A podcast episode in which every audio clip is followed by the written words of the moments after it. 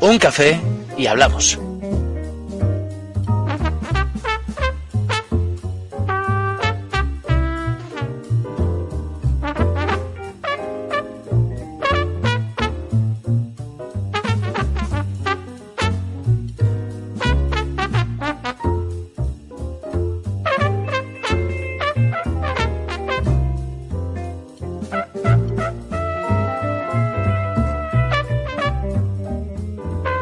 Moderado por Manuel Vicente Montesinos.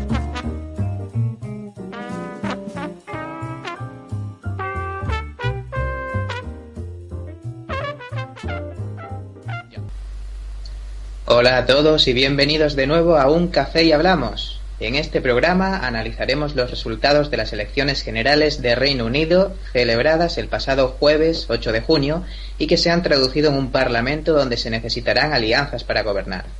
En la tertulia de hoy contamos con la participación de Alexandro Gafar, director de Canal Hablamos. Bienvenido.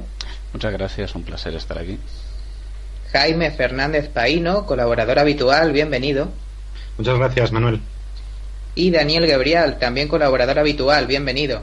Hola, muchas gracias. Sin más preámbulos, para iniciar esta tertulia me gustaría preguntaros cuál es para vosotros el titular de estas elecciones. Alexandro. Yo diría que el titular sería Teresa May levanta el Partido Laborista. Jaime. Eh, para mí el titular sería doble fracaso de Teresa May. ¿Y Daniel? Para mí el titular sería un arrepentimiento popular del Brexit. ¿Podríais comentar el motivo por el que dais estos titulares? Pues por mi parte yo creo que Teresa May le ha dado toda la munición al Partido Laborista que está encabezado por Corbyn, pues ha conseguido lo que parecía imposible, teniendo un Partido Laborista que estaba en sus resultados más bajos de los últimos 30 años, haber conseguido que de golpe pase del 30,5% al 40%, estando a una diferencia de nada más que dos puntos porcentuales. Sí, bueno, yo... Ah, perdona, pero adelante, Dani. Nada, nada. Bueno, por mi parte, yo creo que este arrepentimiento se debe a, a que el partido, el partido eh, de, la, de los unionistas ha obtenido dos escaños más en estas elecciones y este, el partido liderado, liderado por Teresa May debe, debe juntarse con ellos para poder gobernar. Y yo creo que esto es un reflejo de que la gente no le ha gustado del todo la posición que ha tomado este partido con, con el Brexit y que no está del todo de acuerdo con, con, una posible salida de Europa. Espera, espera. Hablas de los unionistas para la DUP. Digo, digo en general, digo la gente en general no está de acuerdo con el Brexit y que los unionistas, bueno, los unionistas claro que no. Mm, pero, a ver, la DUP es un partido euroescéptico. Está a favor del Brexit y actualmente el Partido Conservador más la DUP suman 327 escaños. Pueden gobernar con claro, una claro. mayoría holgada. O sea, por un... pueden mantener ese gobierno que había antes. Yo no creo que vaya a haber un cambio en cuanto a la hoja de ruta. Yo creo, en mi opinión, que, que el Brexit, el hard Brexit, como lo llamaban en, en Reino Unido, eh, debe echarse atrás y, y a, hablar de un Brexit en el que haya una, un mercado un poco más eh, consensuado con Europa. Antes de hablar del Brexit, eh, vamos a continuar comentando el titular de estas elecciones. Jaime, ¿por qué has dado ese titular? Sí, bueno, yo iría un poco en la línea de, de lo que han comentado tanto, tanto Alex como Daniel. Eh, yo hablaría de doble fracaso por dos razones. Es decir, Teresa May convocó las elecciones primero en contra de, lo que había prometido muchas veces de que, de que, iba a terminar la legislatura que había empezado David Cameron y las convocó con, la, con el objetivo declarado de obtener un mandato claro para negociar el Brexit. Es decir, eh, sobre el papel lo que Teresa May quería era una mayoría que, refrendara eh, su postura de, hard Brexit, lo que ha comentado lo que ha comentado Dani. Y evidentemente eh, tenía una segunda motivación implícita que era liquidar al Partido Laborista. Eh, claro, evidentemente no ha conseguido ninguna de las dos porque ha perdido eh, 13 escaños y ha perdido la mayoría que tenía, con lo cual no tiene ningún mandato claro. y además es evidente que ha fracasado en el intento de liquidar al, Partido Laborista de Jeremy Corbyn. Por lo tanto, yo iría por ese, por ese doble fracaso eh, en los dos objetivos, el implícito y el explícito, que se marcó al convocar las elecciones.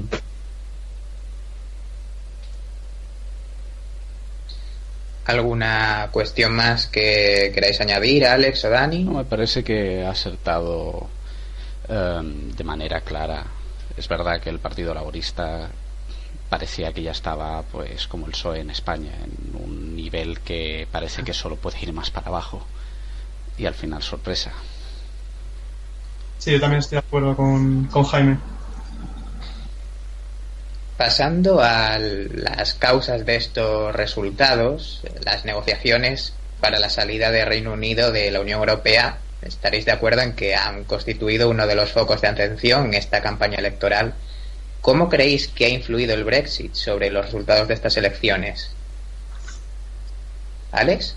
Pues en un principio, mm, viendo los discursos de los principales candidatos, tenemos que los conservadores y los laboristas han dicho que iban a continuar el Brexit, solo que sí, la diferencia de que si uno va a negociarlo a ultranza de al 100% lo que le venga mejor a, Reino Unido, que es el caso de Theresa May, y Corbyn que era más permisivo, pero a la práctica, seamos claros, eh, Europa no le va a dar un trato especial a Reino Unido porque entonces va a animar a otros Estados miembros a seguir el mismo camino. Entonces, al final, el discurso de diferencia entre ambos a mí me parece que es em, insignificante.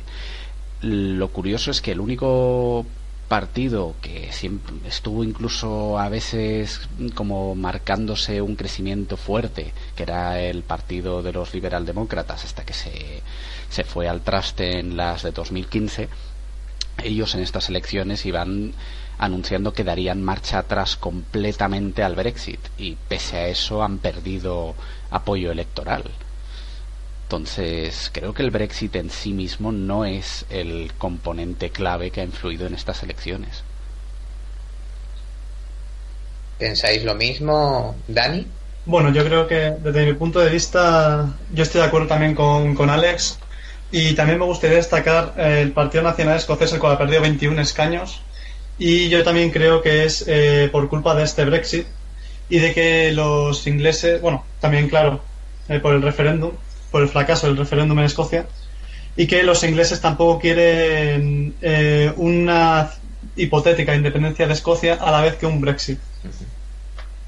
Hablaremos más tarde de precisamente de esa posibilidad del referéndum escocés eh, Jaime, ¿tú también crees que el Brexit no ha sido tan influyente como podría parecer en un principio sobre los resultados de estas elecciones?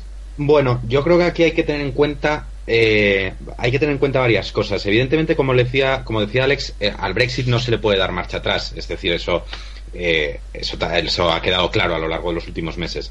Y evidentemente, tanto los conservadores como los laboristas estaban comprometidos a, respetar lo que al final es el resultado de un referéndum. Eh, ¿Cuál es el problema? Que eh, la postura de, Corbyn y de los, y de los laboristas eh, difiere sustancialmente en el cómo hacer el Brexit, que es lo que estaba explicando, lo que estaba explicando Alex.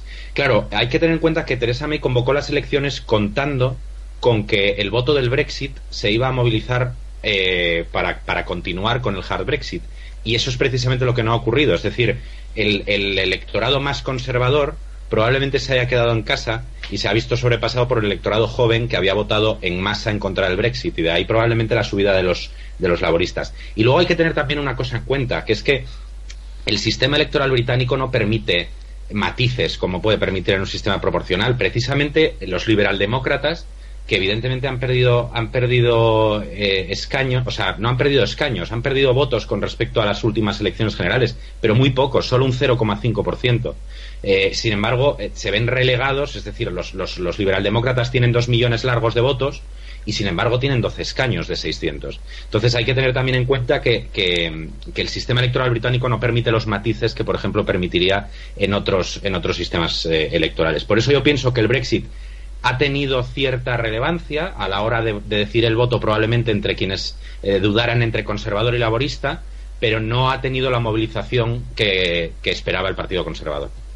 ¿Me permites un pequeño matiz? Has comentado que los conservadores eh, se quedaban en casa. Sin embargo, Teresa May ha logrado dos millones más de votos de lo que consiguió Cameron. Entonces, hmm. yo creo que ha conseguido mover a su electorado, pero claro, la parte que has acertado es al decir que los laboristas han captado posiblemente a toda esa gente que no habrá participado en las anteriores elecciones hmm.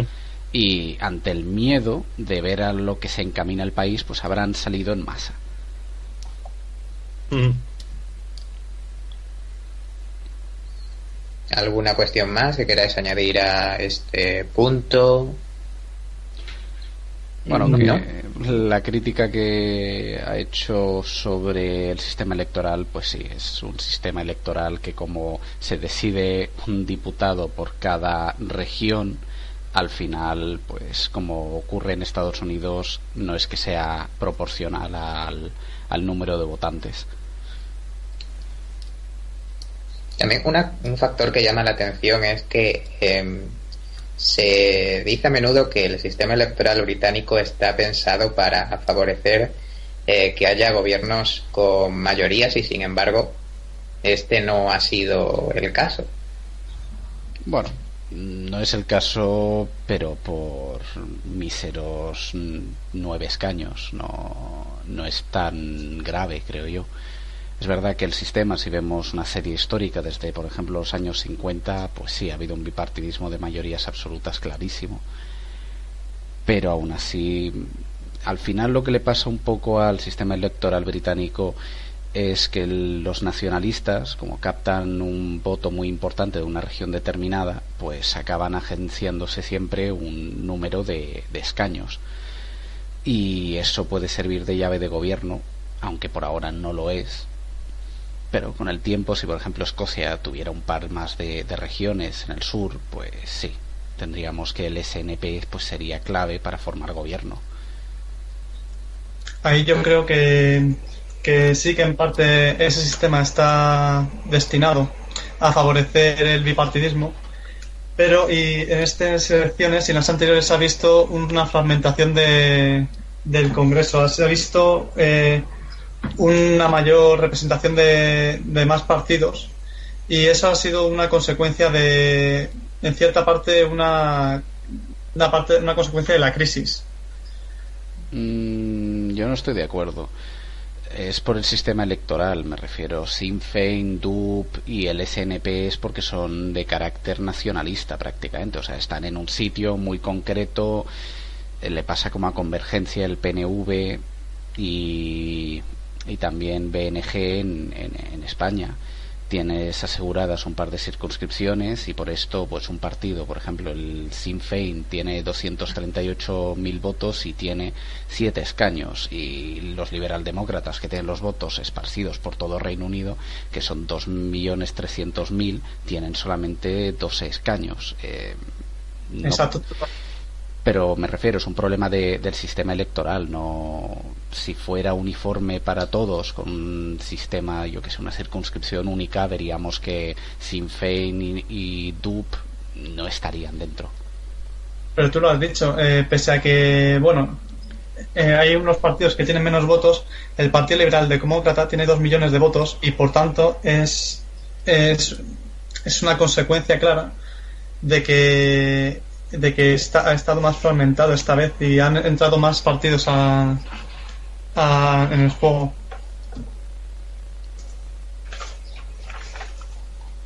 Si os parece, vamos a profundizar en el resultado cosechado por cada uno de los partidos. El Partido Conservador, decía Alexandro, que ha logrado dos millones de votos más que con Cameron sin embargo, ha perdido 13 escaños con respecto a las elecciones de 2015 y ha perdido la mayoría en el Parlamento.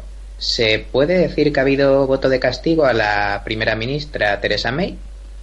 Jaime. Bueno, eh, yo diría hablar de voto de castigo es complicado porque el, electorado conservador es normalmente fiel y es, poco proclive, es mucho menos proclive que la izquierda y que, y que el electorado progresista a castigar. Eh, yo hablaría más en, la línea, bueno, efectivamente antes, antes comentaba Alex eh, sobre la, movilización del, electorado. Eh, yo iría más en la línea de que el Partido Laborista ha conseguido movilizar más que el Partido Conservador y que, y que como, como decíamos antes, el Partido Laborista ha conseguido movilizar sobre todo ese voto joven que ha huido de los conservadores. Es decir, eh, al final Teresa May ha hecho una campaña desastrosa.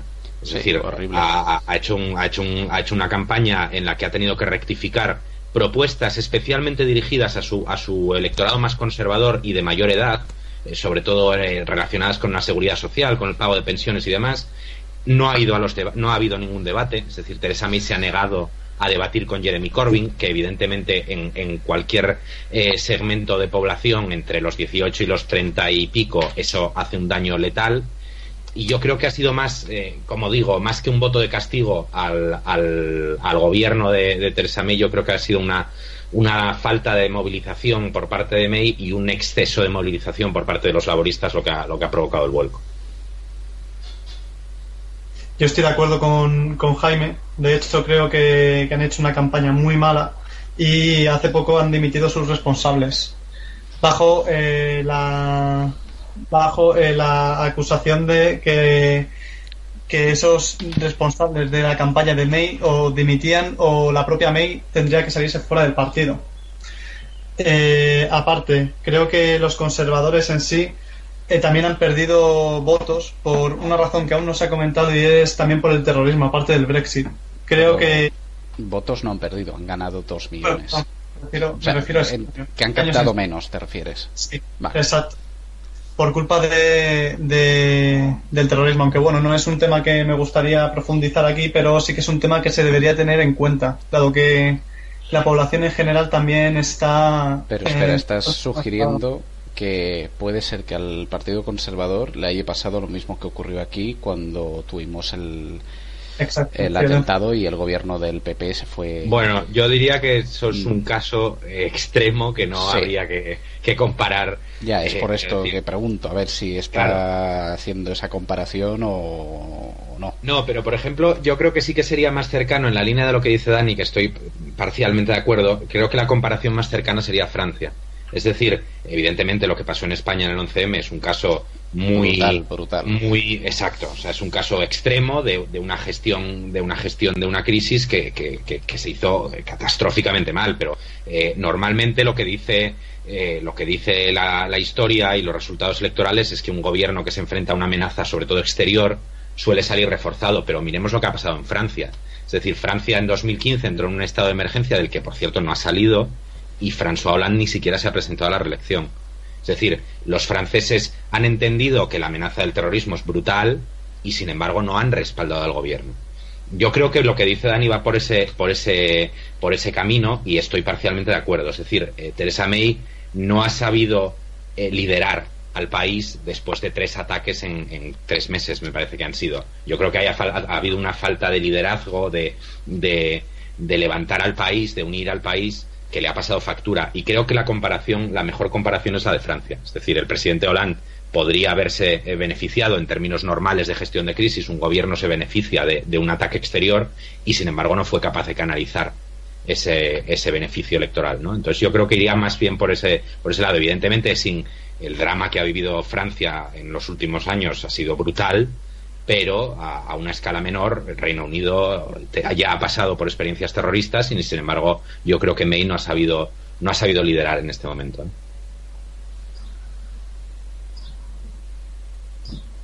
¿Qué te parece, Alex? ¿Crees que ha habido voto de castigo? ¿Alguna cosa más que quieras apuntar en la línea de la influencia de los atentados? Bueno, yo creo que lo de los atentados puede que sí, que haya afectado, pero no lo veo tan claro.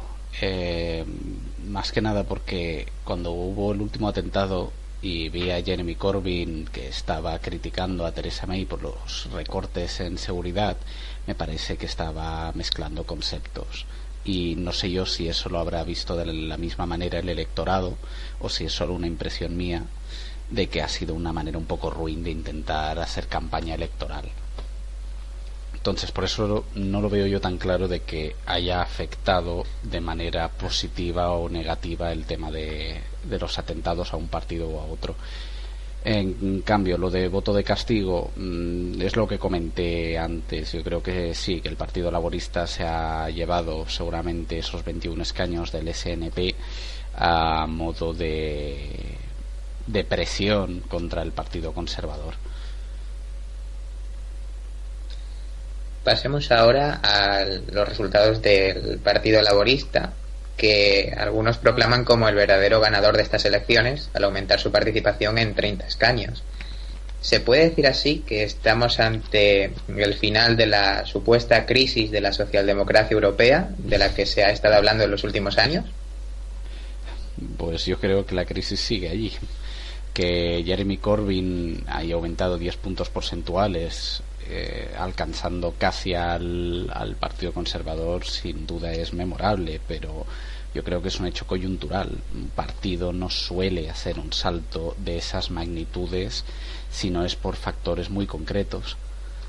En el resto de países mm, hemos visto cómo en las elecciones holandesas los partidos socialdemócratas están en, en la cola, hemos visto cómo en Francia el Partido Socialdemócrata ha sido prácticamente barrido y las últimas encuestas dan que en las legislativas al Parlamento francés eh, el partido de Emmanuel Macron va a comerse también a los socialdemócratas hasta dejarlos prácticamente en una representación insignificante. Eh, hemos visto que en España sigue habiendo esa, esa imposibilidad del Partido Socialista de intentar alcanzar al Partido Popular. Eh, en Grecia el PASOK ha desaparecido. Mm, yo creo que la crisis de la socialdemocracia es vigente y esto es solamente un asunto coyuntural. Sí, yo más o menos estoy de acuerdo con lo, que dice Alex. Evidentemente, eh, la crisis de la socialdemocracia europea no se va a solucionar eh, porque Jeremy Corbyn haya sacado 30 escaños más, pero sí que creo que merece la pena eh, estudiarlo. Es decir, eh, Jeremy Corbyn ha demostrado que estaba más cerca del electorado que de la cúpula de su partido o que de los medios de comunicación. Recordemos que a Jeremy Corbyn hace un año intentaron liquidarle igual que se, vamos, prácticamente como se liquidó a Pedro Sánchez en España, y sin embargo Jeremy Corbyn ganó unas primarias, como acaba de hacer Sánchez, y ahora cuando ha pasado por las urnas, ha visto que tenía mucho más apoyo del que se le vendía. Es decir, insisto también en lo que decía al principio con el titular, ¿no? Eh, las elecciones de May se entendieron como un intento de liquidar al Partido Laborista en sus horas más bajas y ha resultado que el Partido Laborista no estaba precisamente en sus horas más bajas. Entonces yo creo que también se da un fenómeno que podría tener, eso no, no sé hasta qué punto, pero que podría tener un reflejo en España, que es que los líderes eh, socialdemócratas, esto por ejemplo no ha pasado en Francia. En Francia todo el mundo está de acuerdo en que Benoit Hamon ha sido un desastre para el Partido Laborista, para, para el Partido Socialista, perdón. Pero por ejemplo en España, recordemos que Pedro Sánchez después del, del famoso no es no, no ha vuelto a pasar por las, ur por las urnas, perdón. Entonces yo creo que hay que, eh, hay que hay que valorar este fenómeno de que se demoniza a un líder eh, socialdemócrata o laborista y después cuando se enfrenta a las urnas obtiene un resultado que es sorprendente. Yo creo que dejando claro que evidentemente la crisis de la socialdemocracia está ahí y en Francia y en, probablemente en Alemania en septiembre lo veremos otra vez, eh, dejando al lado que eso sigue ahí, creo que hay que tener en cuenta que algo no se está haciendo bien a la hora de valorar el liderazgo socialdemócrata. Dani, ¿qué te parece? Totalmente de acuerdo con, con Jaime en, en, todas sus palabras y, y, no porque haya obtenido 30 escaños más significa que el social eh, que, que, el social, eh, que los socialdemócratas están, están recuperándose en Europa. Dado que, por ejemplo, Theresa May, a pesar de que ha perdido escaños, sí que ha obtenido un número de votos mayor.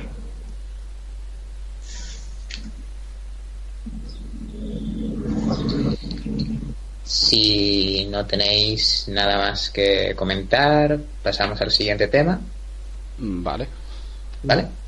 Bien. Bien. Eh, pasemos al Partido Nacional Escocés, que ha perdido 21 escaños. Con este resultado, ¿descartáis la celebración de un nuevo referéndum sobre la independencia de Escocia? No, yo creo que el, el, SNP seguirá adelante. Pensemos que seguramente el electorado del SNP, que es el que se ha movido más de, de, un partido a otro, es el que ha visto estas elecciones como una manera de dar un castigo al Partido Conservador y no como una manera de dar apoyo a su propio partido. Yo iría más o menos, eh, sí, estoy, estoy, yo estoy bastante de acuerdo. Es decir, el SNP eh, tiene, es también lo que comentábamos antes respecto al sistema electoral. El SNP se preocupa por Escocia. Es decir, al, igual que el Sinn Féin, por ejemplo, no ocupa los escaños de Westminster, eh, el SNP evidentemente sí los ocupa, pero eh, su, su, o sea, está centrado en Escocia, es un partido eh, nacionalista escocés y lo único que le preocupan son, son sus asuntos internos. Entonces, en ese sentido, creo que volvemos a la desmovilización, es decir, ha conseguido o sea, ha bajado un miserable 1%, ha perdido un 1% de votos, ¿no? Pero, sin embargo, ha perdido 19 escaños. ¿Por qué? Porque en algunas de las circunscripciones, especialmente creo que eran con las de la frontera, ahora mismo no tengo el mapa delante, pero las, las más cercanas a, a la frontera con, con Inglaterra, se ha habido más movilización, por ejemplo, conservadora, me parece que hay algún, alguna circunscripción laborista. Entonces, no creo que el SNP, como dice Alex, no creo que el SNP vaya a dar marcha atrás. Eh, es decir, no, no, hay que olvidar que el, SNP perdió el referéndum independentista por, por, por, quedarse dentro de la Unión Europea. Así fue el, argumento principal, ¿no? Entonces, ahora que el Reino Unido va a abandonar la Unión Europea, creo que el referéndum es incluso, es incluso más factible, ¿no?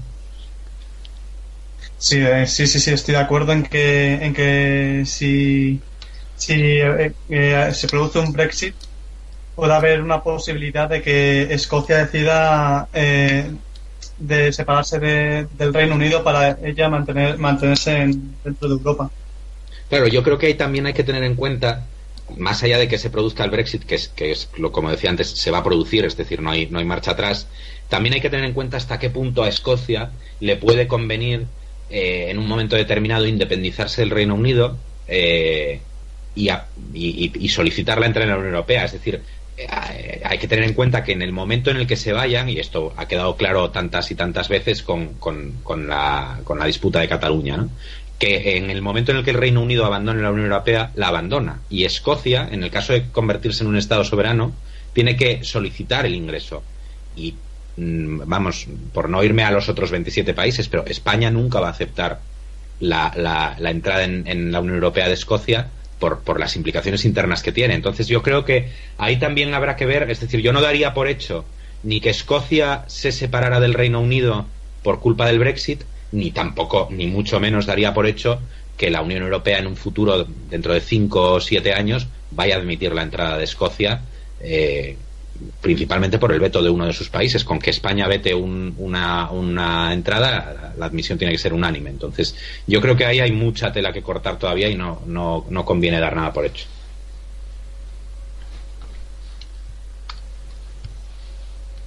Pues, ¿Algún comentario más, Alex?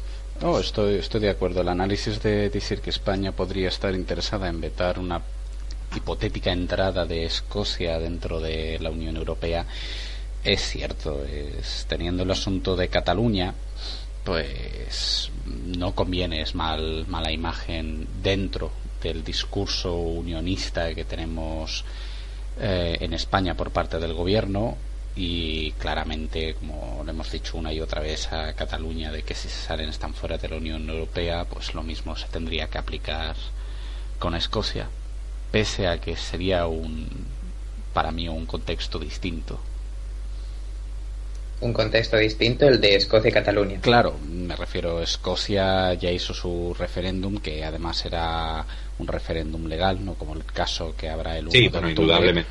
Y, y, salió lo que salió, pero luego las cosas cambiaron. Un factor clave eh, de toda esa decisión, al cabo de poco tiempo, se dio la vuelta, la situación ha cambiado completamente entonces, yo, por ejemplo, personalmente, yo si yo fuera escocés hubiera votado que no en el referéndum de independencia, pero ahora mismo si yo fuera escocés votaría que sí, siempre y cuando se me garantizase estar en la Unión Europea. Entonces, como la cosa ha cambiado, no sé si España pensaría eh, seriamente lo de vetar o no su entrada dependería mucho de, cómo está el asunto en Cataluña. Claro, evidentemente también hay que tener en cuenta que eh, un proceso de adhesión a la Unión Europea no dura menos de cinco o seis años. No, claro, es un está Claro, que, claro, está claro que la situación interna de España puede cambiar, desde cambiar el gobierno hasta cambiar eh, la relación con Cataluña, hasta haberse resuelto o no el, el problema secesionista pero eh, estando las cosas como están ahora mismo yo creo que pues lo que decía antes no que es una es, es demasiado asumir tanto que Escocia se vaya a separar del Reino Unido por las perspectivas negras que pueda tener de, volver a entrar en la Unión Europea, como que efectivamente esa, esa entrada se pudiera producir.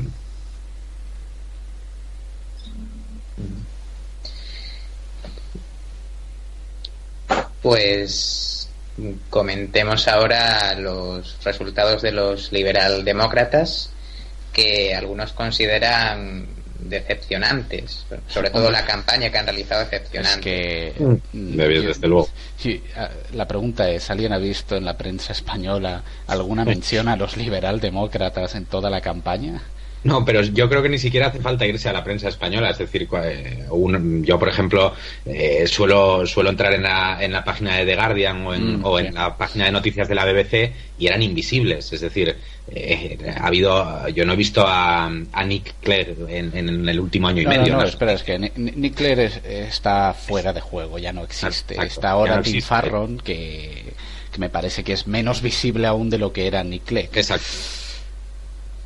Pero sí, una campaña electoral inexistente. Es como si en realidad sorprende que han mantenido sus más de dos millones de votos y hayan perdido tan poco para lo que ha sido. Hombre, también creo que no depende todo de la campaña. También, también la gente no solo se fija en, si te haces una buena o una mala campaña. Eh, mm, la campaña tiene mucho peso. La campaña tiene mucho peso.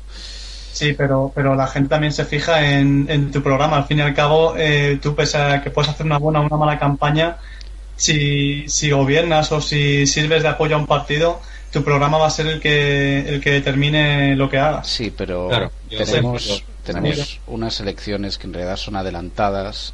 Yo creo que los programas de los partidos, los tres grandes se supone, o sea, incluyendo a los liberaldemócratas como si aún fueran grandes de lo que fue en 2010. Em, el programa no creo que haya cambiado mucho. Mm, lo único que ha girado en, como medida estrella del candidato Tim Farron de los liberaldemócratas era echar atrás el, el Brexit. Se fue su discurso estrella y pasó pues como una estrella fugaz tan rápido que nadie se dio cuenta.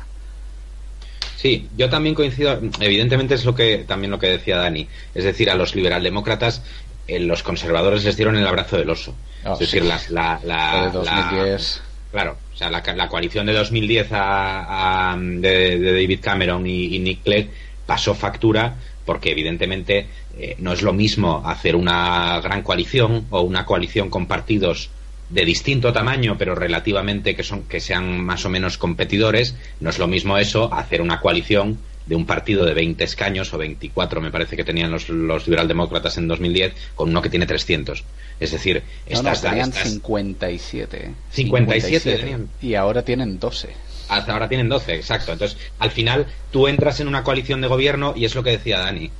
Haces tuyo el, el, gobierno. Eh, pero claro eh, no lo haces tuyo a la hora de capitalizar el apoyo en las urnas. Y eso se vio claro en las últimas elecciones, ¿no? En las de 2015. Eh, al final, eh, un gobierno que se pueda considerar exitoso, pues evidentemente la buena prensa se la lleva el primer ministro y eso es lo que ocurrió. De, hecho, de ahí que David Cameron sacara la mayoría absoluta de la que disfrutaba May hasta la semana pasada. Totalmente de acuerdo. Mm. O sea, yo creo que podemos resumir lo de los liberaldemócratas como la muerte anunciada en 2015 y que se han salvado a duras penas en 2017, mejorando el número de escaños pese a perder votos, cosa que sorprende viendo que ni existían en la prensa.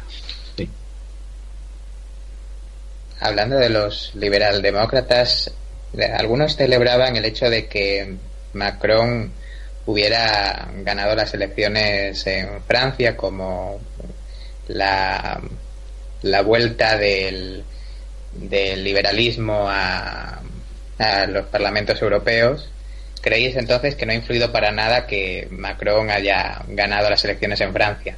Mm, yo no creo que a los liberaldemócratas les haya afectado en absoluto lo de Macron.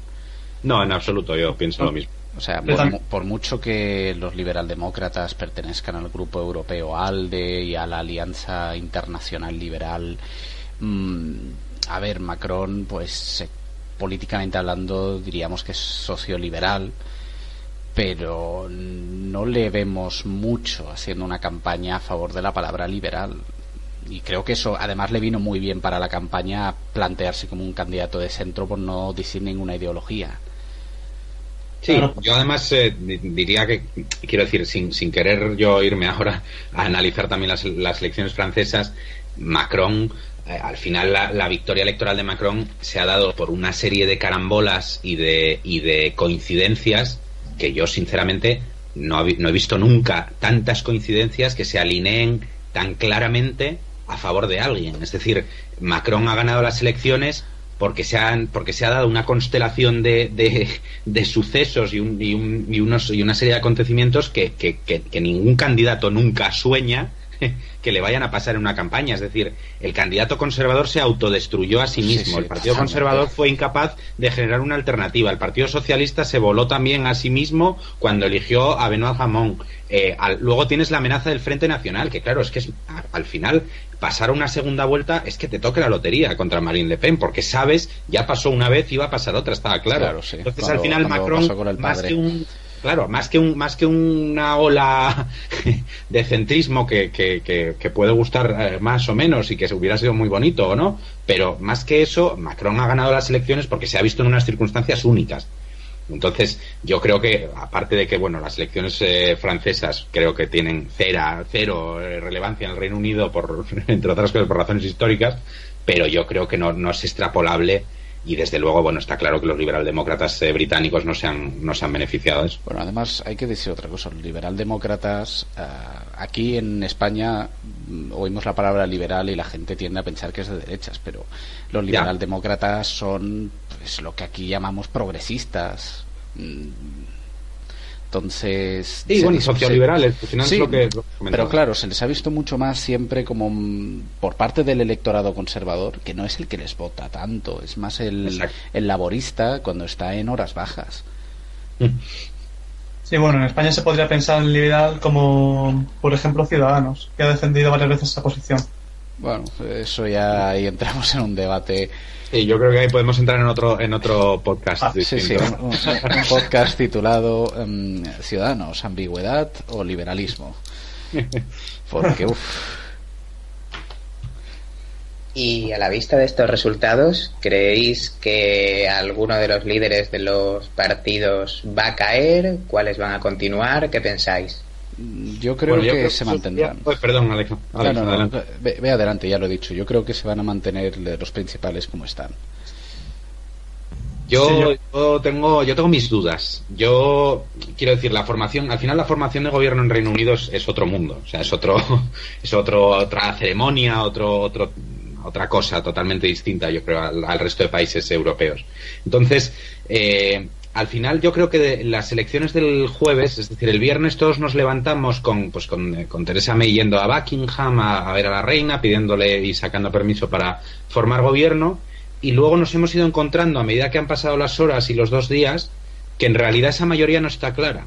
Y hoy, por ejemplo, tenemos a Jeremy Corbyn diciendo que no le cabe duda de que va a haber unas elecciones anticipadas en menos de un año y que en el caso de que no las haya no será porque Teresa May sobreviva, sino porque él va a ser primer ministro con una mayoría.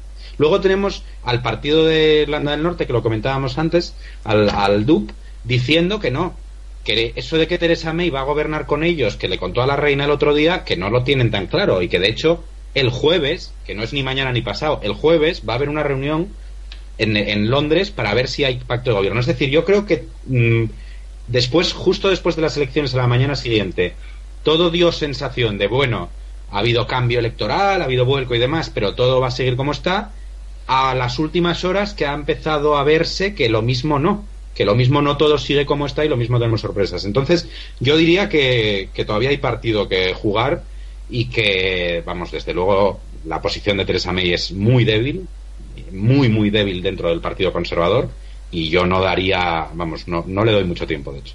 Sí, pero lanzo una pregunta. ¿Y no da la sensación de que esta, este posible vuelco electoral sea al parecido, parecido al que hubo en España cuando se, se habló de una posible coalición entre Ciudadanos, Podemos y el PSOE? Es decir, algo, algo muy difícil. Mm, claro. a ver, es una, es una comparación, volvemos a lo de antes, no es una comparación muy difícil porque porque estamos en otra claro es otro escenario otra hay, hay otra galaxia tal cual los es otra es otra galaxia. Quiero decir al final las expectativas que tiene ahora mismo Teresa May de ampliar su mayoría son nulas. Y, y, evidentemente pues lo que pasó en febrero en España en febrero de 2015 madre mía parece que fue hace mil años. En febrero de 2015, al final lo que pasó es que el, el, PP tenía claro que si había otras elecciones iba a seguir subiendo y que si había unas terceras también iba a seguir subiendo. Yo creo que eso, claro, Teresa May no tiene en absoluto la garantía de que eso pueda pasar. Y al contrario, Jeremy Corbyn está, está venido arriba, con toda la razón. Entonces yo creo que eso es muy distinto. Y luego tenemos que tener en cuenta, también lo vuelvo a repetir, en, en Reino Unido no tiene constitución. Todo se basa en eh, convenciones.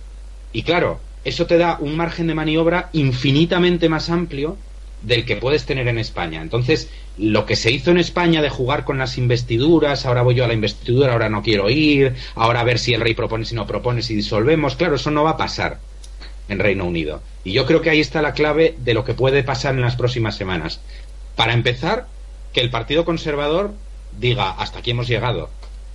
Que puede pasar, ya ha pasado para empezar, que eso en España es impensable. El que, para seguir... te refieres a que el propio partido deponga a su líder para cambiar la ruta. Exacto. O sea, ¿crees que le pasará a Teresa May lo mismo que le ha pasado a Thatcher eh, cuando iba a la cuarta? Yo, como, como suelo decir, yo no creo nada. No lo sé, no me voy a pillar los dedos tanto, pero yo no descartaría la opción. Eso sí lo tengo claro. Hombre, podría ser mm, el haber dado esa munición, ese auge a una cosa que parecía que estaba muerta, es algo que sin duda tiene que levantar bastantes ampollas dentro de, del Partido Conservador. Exacto. Y de hecho, bueno, yo creo que las pruebas es decir, a las pruebas me remito. Eh, hoy por la mañana ha salido George Osborne, que, fue nada menos que, ministro de Economía de David Cameron, diciendo que Teresa May es un cadáver andante. Que no es ninguna tontería, es decir, no es ninguna tontería decir que el primer ministro de tu partido es un cadáver andante dos días después de unas elecciones. Como decía un comentarista de la BBC, hay, hay sangre en el agua y todo el mundo la huele. Entonces, evidentemente, mm, la posición de May es muy débil también es verdad que yo creo que faltan liderazgos claros en el Partido Conservador, es decir, no creo que Boris Johnson se vaya a lanzar mañana a, liderar el Partido Conservador, pero yo no descartaría que hubiera algo, algo de este tipo. No, tocará ver. ¿Y qué consecuencias puede tener este resultado sobre las negociaciones para la salida del Reino Unido de la Unión Europea se optará por un soft Brexit ahora en lugar de un hard Brexit? Mm, yo creo que no va a cambiar nada. Yo también, yo, es decir, yo pienso lo mismo, lo ha comentado también Alex antes. Es decir, la Unión Europea tiene una cosa muy clara y es que el Brexit es el mayor precedente eh, que va a tener en este, en este, en este aspecto. Entonces, la, la, la Unión Europea no puede, no puede permitirse el lujo de conceder un soft Brexit. Es que simplemente no puede, es decir, no puede sentar el precedente de, bueno, el Reino Unido se fue, que además era uno de los grandes, se fue, pero bueno, se fue a medias, y lo negociamos bien, porque está abriendo la puerta, claro, está abriendo la puerta a que otros digan, oiga, mire, es que yo tampoco quiero pagar el presupuesto de la Unión Europea, pero si me dejan ustedes el mercado único, el Erasmus y un par de programas más y Schengen, pues casi que me, casi que me voy y me quedo así. Claro, eso es una opción que la Unión Europea no se puede permitir. Hay una cosa curiosa, porque Reino Unido era uno de estos Estados miembros que tenía pues un montón de, casos particulares dentro de... Así que es curioso que el que tenía más casos particulares, estaba medio dentro, medio fuera, quiere irse, pero a la vez quiere quedarse con, con, parte de esos medio fuera, medio dentro. Por eso sí, que la Unión Europea no va a ceder, y menos aún con Merkel, que, que lo tiene clarísimo. Sí, sí, está claro. Y bueno, de hecho ya lo hemos visto que, que han, tardado menos de 24 horas las autoridades en decir que dentro de dos semanas empieza la negociación. Y, claro, evidentemente es un, es un movimiento eh, absolutamente hostil contra el Reino Unido. Es decir, oiga, mire, a mí me da igual que usted haya decidido convocar unas elecciones que encima le han salido mal. Bueno, Las negociaciones van a empezar y, van, y van a ir como tengan que Pero esto, yo tengo la impresión de que ya hemos vivido en España una cosa igual. Y se llama Artur Mas, que repitió unas elecciones para ganar más apoyo, para decir que tenía un mandato claro de su pueblo para llevar a, a su independencia. Y al final fue un tortazo y Hombre, luego esto otro. yo creo que efectivamente lo tenemos, lo tenemos visto. Además, eh, hay una cosa curiosa, que es que en España, en, en, en las comunidades autónomas, hay una especie de vicio por adelantar elecciones buscando mayorías absolutas que luego no, que luego nunca pasa. Yo no eh, quiero Sí, sí, decir, lo vimos, evidentemente con. Cataluña lo hemos visto mil veces. Lo vimos con Asturias en 2012. Lo vimos con Galicia. Al final, oiga, mire, deje usted de convocar elecciones para buscar una mayoría, porque es que al final nunca sale. No, no, y además luego tienes que las fechas de las elecciones autonómicas son distintas a las municipales, entonces el gasto electoral aumenta a lo tonto. Es- Bueno, es- es- pero esta es otra, está claro. ya es un aquí un poco de, de chiste, por así decirlo, porque vamos. Pero vamos, yo volviendo al tema de, de las negociaciones del Brexit, yo lo tengo claro. Es decir, la Unión Europea, eh, pues eh, puede, pues, vamos, siempre ha tenido evidentemente, pues el, el consabido respeto a los procesos internos y demás. Pero una cosa es el respeto a los procesos internos y otra es que el Reino Unido vaya a jugar al ratón y al gato durante X años. Y lo decía muy bien el otro día eh, Jean-Claude Juncker. Oiga, mire, ustedes han votado Brexit y después de votar Brexit he recibido una carta de su primera ministra diciendo que, que activan el artículo 50. Pues para allá vamos. Entonces, evidentemente lo que no lo que no es lo que desde Bruselas no se pueden permitir es prolongar el Brexit para que luego encima sea un, un soft Brexit y que sea un, un- al final un acuerdo amistoso que convenga al Reino Unido más que a la Unión Europea. Eso nunca va a pasar. Entonces yo creo que eh, más allá de que haya un gobierno laborista con un primer ministro Corbyn, que no lo sé, no lo veo, No, yo eh, tampoco lo creo veo, que no va a cambiar mucho.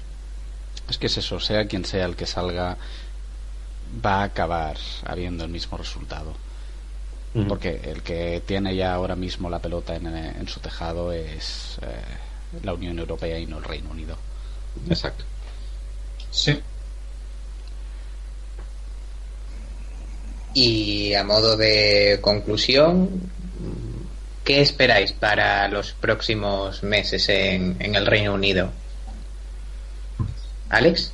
Pues eh, poca cosa, la verdad. Yo creo que pues veremos cómo Teresa May eh, intentará justificar que ha ganado pese a que ha perdido eh, respecto a sus objetivos. Veremos cómo Jeremy Corbyn, si es listo, intentará reorganizarse para tener listo su partido ahora que tiene un, apoyo electoral para prepararse para unas elecciones de verdad, porque para mí estas no han sido elecciones de verdad, han sido pues mm, un intento de elecciones.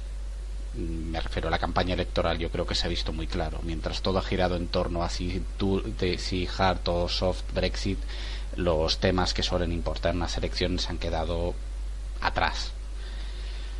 Y en el caso de que haya unas elecciones nuevas, mm, yo no lo veo tan claro, pero mm, supongo que cambiarían en ese caso sí al candidato conservador para acabar con, con ese desastre que hubo y se enfrentarían quizás a un partido laborista nutrido y eso es peligroso para los conservadores. ¿Dani?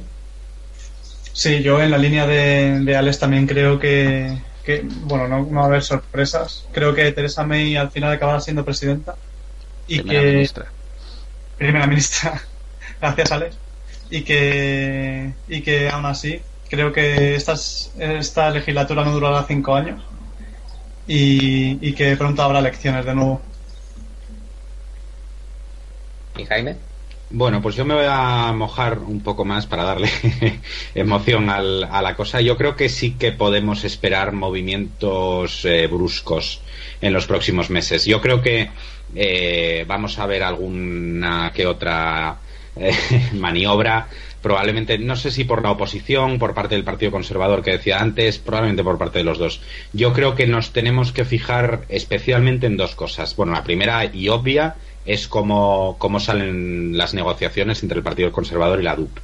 Pero yo creo que nos tenemos que fijar en el discurso de la reina eh, que es esta ceremonia típica británica de apertura del Parlamento. La reina tiene que dar un discurso que escribe el gabinete, pero que tiene que aprobar el Parlamento previamente. Y yo creo que ahí es donde se va a ver claramente que la oposición laborista va a tener mucho que decir. Si el discurso de la reina que presente Teresa May no sale adelante o sale adelante con enmiendas de los laboristas, creo que podemos esperar primero que la legislatura no llegue a final de año. Eso uno. O dos, que haya un cambio de gobierno y a lo mejor que se mantenga el Parlamento tal y como está eh, un par de un par de meses eh, hasta que Jeremy Corbyn quiera elecciones. Creo que sí que podemos esperar movimiento, pero bueno, veremos lo que hay. Oye, me acabo de dar cuenta de que nos hemos olvidado un partido a la hora de analizar. El UKIP. el UKIP. es cierto, bueno, en realidad es el gran olvidado de estas elecciones. Sí, sí, sí, porque ha sido como después de que dimitiera su líder el, el eurodiputado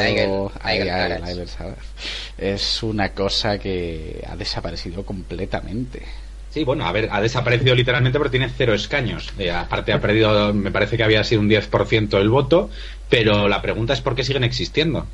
Sí, claro, sí, ahí está el, el sentido de, de, este partido. Claro, el trabajo ya lo han hecho, ¿no? Entonces, eh, bueno, creo existiendo. Que los británicos lo han visto claro. Claro, claro, sigue existiendo, pero creo que es porque tiene 22 europarlamentarios y me da que no lo quieren perder hasta que termine el proceso que algunos a la poltrona se aferran demasiado.